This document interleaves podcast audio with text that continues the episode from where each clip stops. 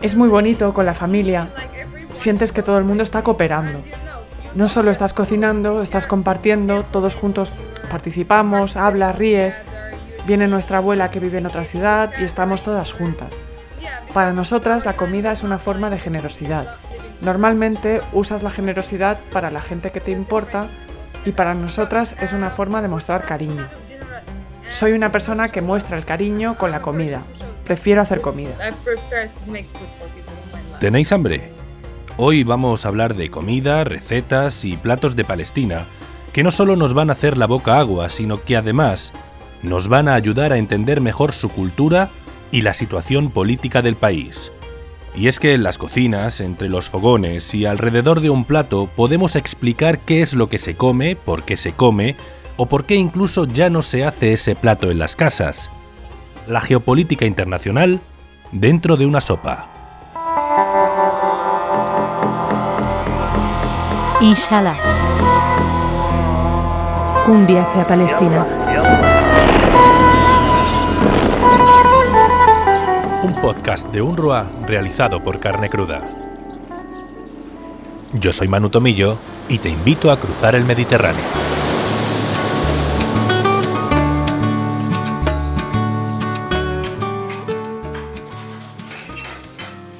No perdamos más tiempo. ¿Qué os apetece comer? Hoy en nuestro restaurante particular tenemos un menú que seguro que os va a encantar. La cocinera es Wala Sabah, una mujer de Gaza que nos ha preparado una selección de lo más sabroso y tradicional de la cocina palestina. Vamos con el entrante de nuestro menú Inshallah. ¡Marchando! Eh, el kibé es algo muy muy muy famoso en Siria y tiene diferentes recetas. Aquí en Gaza lo hacemos frito. Resumiendo mucho, primero usamos el bulgur y lo remojamos en agua hasta que la ha absorbido. Y después lo rellenamos con carne y cerramos la pasta. Pero hace falta ser muy profesional para hacerlo, porque la pasta es muy fina y se puede romper si haces algo mal. Para la carne hacemos carne picada, la cocinamos con cebolla, sal, pimienta, incluso puedes añadirle maíz si quieres. Cocinamos bien la mezcla y después la ponemos dentro de la pasta de bulgur haciendo una bola. Lo freímos y está delicioso. Mandiles, cacerolas y sartenes preparadas. Vamos a intentar hacer la receta, este kibé. Los ingredientes para hacer la masa son una taza y media de bulgur, media taza de agua, una cebolla en trozos, media taza de menta fresca, un cuarto de taza de especia comune, que es una mezcla de albahaca seca, menta seca, granos de pimienta negra y más especias de la zona. Una cucharada y un poquito más de sal, medio kilo de carne molida magra y dos cucharadas de siete especias de Palestina. Aunque podemos incluir el sátar, que siempre está muy rico y añade mucho sabor. 5 cucharadas de aceite de oliva, una cebolla grande picada, una cucharadita de sal, un poquito de sátar y un cuarto de taza de piñones o también vale la nuez. Y para freír usaremos aceite de oliva, por supuesto. Comenzamos con la preparación. Pondremos a calentar el aceite y le agregamos la carne y las cebollas y los piñones. Sofreímos durante unos 8 o 10 minutos. Salpimentamos y retiramos del fuego. Ahora haremos lo que se llama masa quebe. Remojamos el bulgur con agua caliente durante una hora hasta que esté casi cocido y se absorba todo el agua.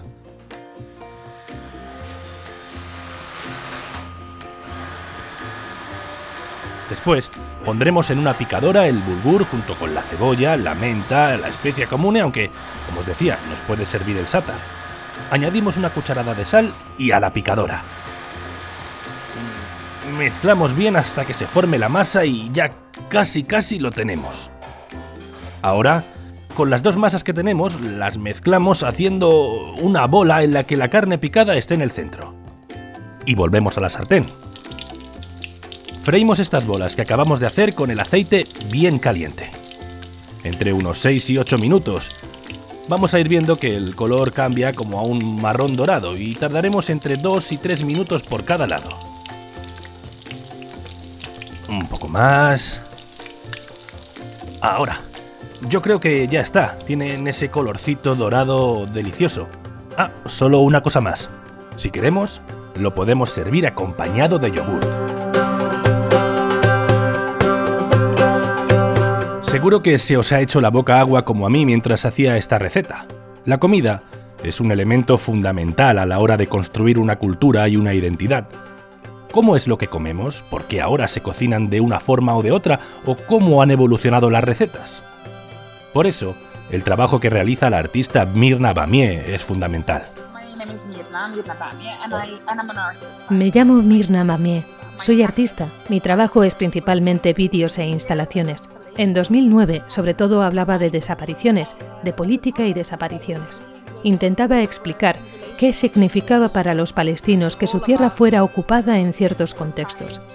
¿Qué quedaba de identidad con la ocupación de las tierras? ¿Qué identidad palestina quedaba cuando tu cuerpo sale de allí, cuando tu memoria ya no está allí? Estaba produciendo diferentes trabajos sobre esta relación con la construcción de la identidad y en 2016 empecé por estar cada vez más interesada en performances relacionadas con la vida, porque necesitaba estos encuentros entre yo, como artista, como mujer, como parte de la sociedad y la gente.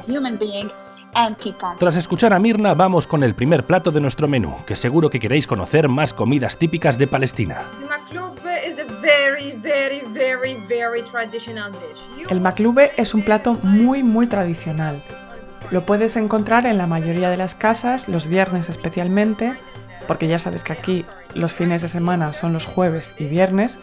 Los viernes son días de reuniones familiares y hacemos platos tradicionales como el maklube que te lo puedes encontrar en casi todas las casas. Básicamente está hecho de verdura y carne. Lo primero es usar berenjena, patata, hay gente que lo hace de otra forma. Si no te gustan las berenjenas, lo puedes hacer con zanahoria, por ejemplo, algo que te guste. Lo fríes todo y después lo pones en el fondo de una cacerola u olla. Entonces le añades la carne, los garbanzos y le añades arroz y lo cubres todo con caldo de carne. Después lo dejas servir unos 45 minutos y ya estaría. El makluba, todo un clásico en la cocina palestina y seguro que será un éxito en vuestra casa si lo intentáis. Vamos con los ingredientes, tomad nota. Ingredientes para 6 personas un pollo en trozos, 6 vasos de agua, dos cebollas troceadas, dos cucharadas de especias, aunque nos puede servir el sátar, media cucharada de cardamomo, cuatro clavos, cuatro hojas de laurel, dos tazas y media de arroz basmati, tres cucharadas de aceite, una patata troceada, una berenjena y dos tomates. Y ahora vamos allá con la receta. En una olla metemos el pollo, las cebollas, las especias, el cardamomo, los clavos y el laurel junto con los 6 vasos de agua y lo dejamos hirviendo. Así unos 50 minutos. Después, retiramos el pollo y colamos el caldo. La palabra maclube significa literalmente al revés. Y es que el arroz absorberá todo el caldo que habremos añadido a la cacerola. Y lo que pasará es que el arroz se cocinará en ese caldo.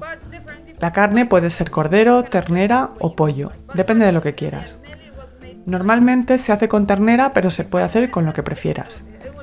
En 45 minutos está hecho y se llama maclube porque para servirlo hay que darle la vuelta a la cacerola y servirlo del revés. Ahora en una sartén freímos las patatas, la berenjena y el tomate. No tiene que cocinarse del todo, solo que se doren.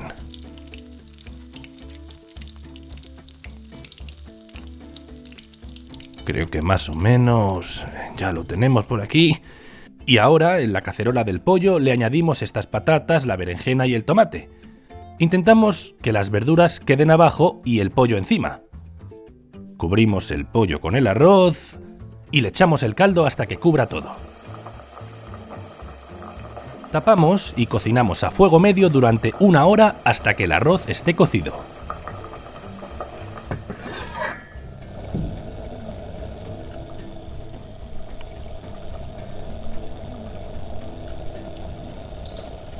Para la presentación usaremos una bandeja grande. Agarramos la olla y le damos la vuelta en la bandeja.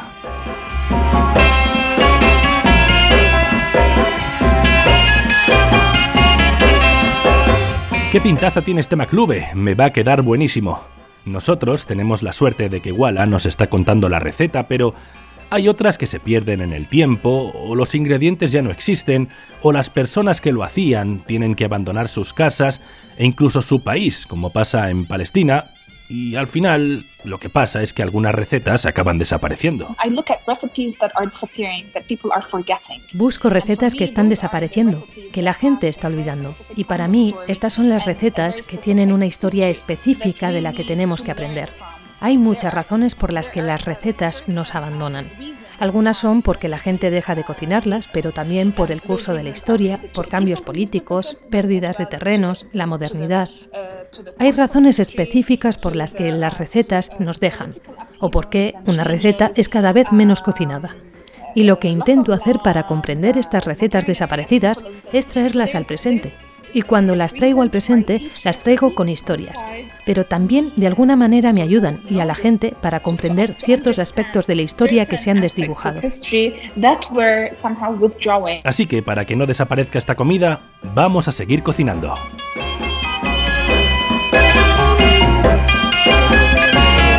Espero que estéis disfrutando con este episodio tanto como yo haciendo esta comida y, sobre todo que tengáis hueco para el segundo plato de nuestro menú. Hay otro plato famoso, se llama maftul. Este es un poco complicado. Lo más complicado es que nos va a llevar mucho tiempo, porque tiene muchos pasos y básicamente está hecho con verduras.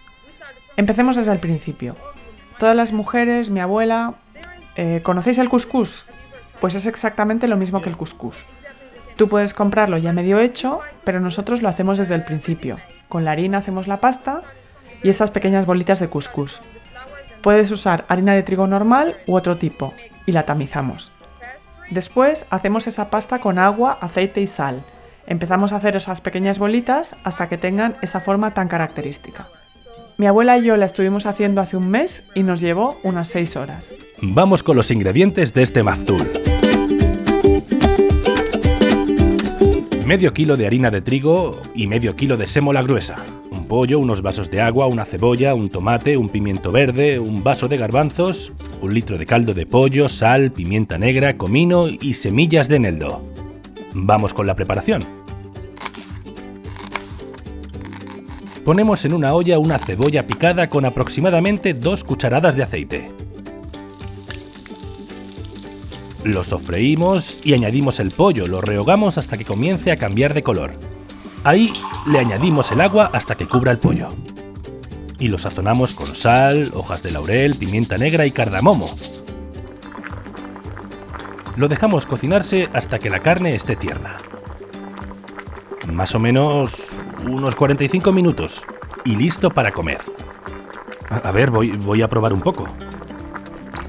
Esto está riquísimo. Mm, mm, mm, Perdonad, no he podido resistirme. Mirna Bamier me recordaba la importante relación que hay entre la comida palestina, el bloqueo y la ocupación israelí. Una de las razones por las que las recetas son olvidadas es porque la gente está siendo forzada a dejar sus casas y sus ciudades. No estamos solo hablando de la Nakba en 1948, estamos hablando de acciones que están pasando hasta ahora. Incluso ahora, mientras hablamos, hay un barrio en Jerusalén en el que la gente está siendo forzada a dejar sus casas. Sigamos con nuestra receta de maftul.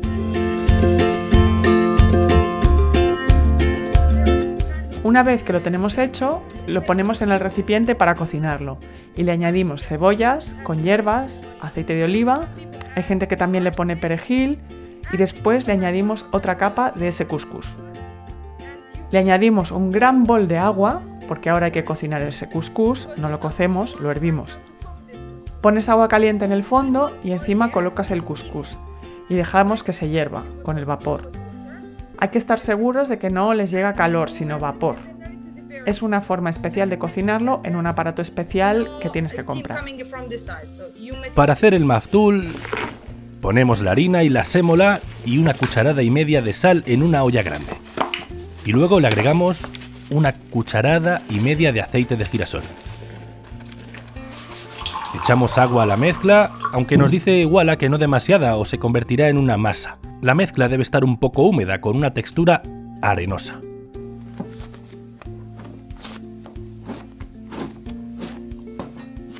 Un paso muy importante es poner una mano en la mezcla y la otra encima de la mezcla y la masajeamos en un movimiento semicircular con una presión firme. Hay que hacer esto hasta que se comiencen a formar unas bolas de un tamaño mediano. Después, en un colador que en árabe se llama kerbala, pasaremos esa mezcla que hemos hecho para hacer las bolas aún más pequeñas. Una vez que lo tengamos, nos ponemos un poco de aceite en las manos y removemos ese maftul que está en la olla con nuestras manos llenas de aceite. Y aquí viene un paso importante y es que necesitaremos una maftulina, una especie de sartén o cacerola con un colador encima que luego taparemos. Y lo que haremos será hervir esa mezcla dos veces con agua en el fondo de la cacerola y nuestra mezcla puesta sobre el colador.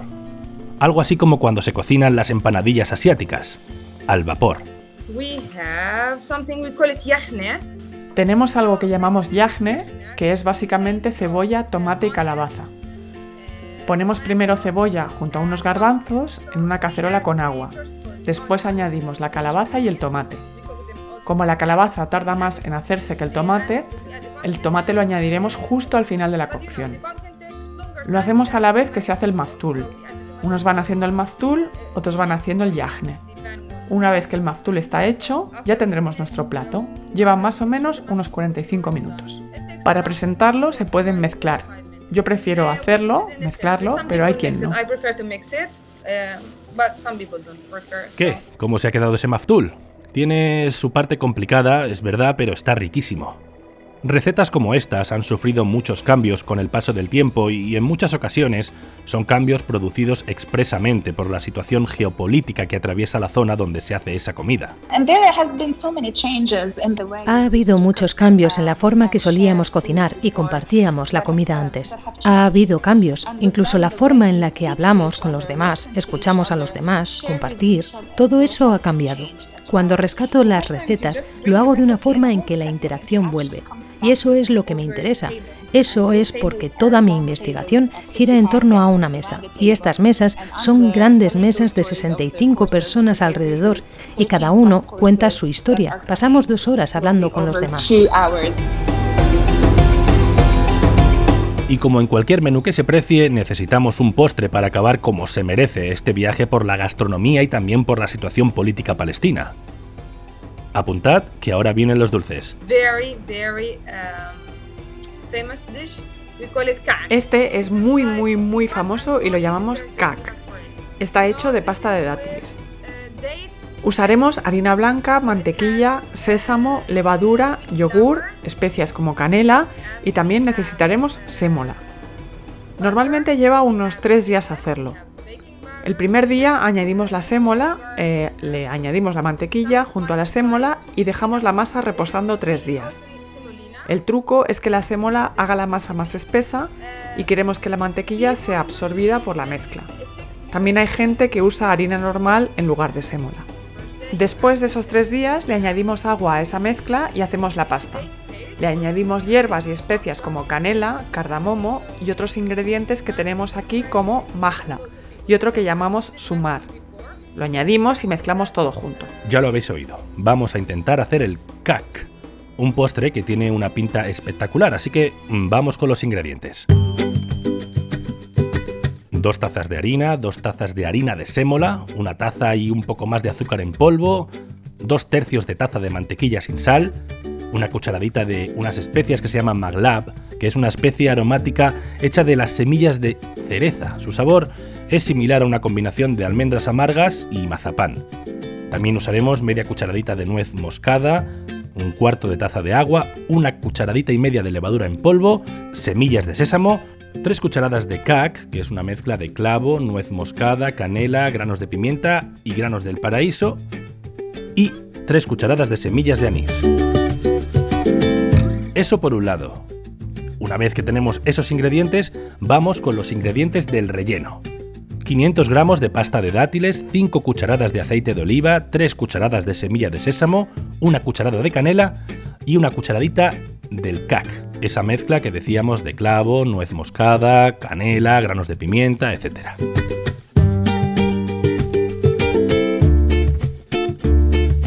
Esta pasta la vamos a alisar y después añadiremos la pasta de dátiles encima y haremos un círculo con la pasta. Normalmente no se hace individualmente, como hacíamos con el maftul. Es la misma manera que hacemos las pastas o los pasteles. Normalmente está mi abuela, mis tías, mis primas y lo hacemos todas juntas. Lo metemos al horno a 180 grados y cuando veamos que empieza a cambiar el color, a dorarse, alrededor de unos 10 minutos y después de ese tiempo tendremos que comprobar que ya está dorado. Depende del horno. Después ya estaría hecho. Y nos ponemos a mezclar estos ingredientes. Primero, la pasta de dátiles con una pizca de canela, el sésamo, las semillas molidas de anís, la nuez moscada fresca y el cac. Después de esto, cogemos el relleno, lo hacemos bolitas y después lo estiramos haciendo como una cuerda que cerraremos en círculo. Y ahora nos toca hacer una masa. En un bol agregamos la harina y la sémola, el cardamomo y las semillas de anís. Le ponemos aceite y lo mezclamos con los dedos. Aquí hay que pringarse. Tendrá una textura como arenosa. Después mezclaremos en agua azúcar y levadura y lo vamos añadiendo a la masa hasta que se mezcle. Con esa masa haremos lo mismo que antes, unas pequeñas bolitas que después... A ver, eh, están quedando un poco mal. Eh, después estiramos y hacemos un círculo. Y ponemos en el centro la otra masa que habíamos hecho con los dátiles y las unimos pellizcando los bordes. Lo llevamos al horno a unos 180 grados y cuando veamos que están dorados por arriba, estarán listos. Haciendo estas recetas uno se da cuenta que no solo estamos preparando comida, estamos repitiendo unos platos que tienen cientos de años de antigüedad y que también suponen espacios de resistencia para las mujeres que los cocinan. Es un espacio donde las mujeres han sido oprimidas, un lugar donde hemos sido explotadas también, pero en ese espacio podemos recrear una narrativa y reclamar nuestra fuerza y empoderamiento a través de ese sitio, dando valor a nuestros cuerpos, a la comida que cocinamos, incluso a esa coreografía de la cocina en sí misma. Y proponer esto es una manera alternativa de hablarnos, de escucharnos, de compartir, de aprender y reescribir la historia.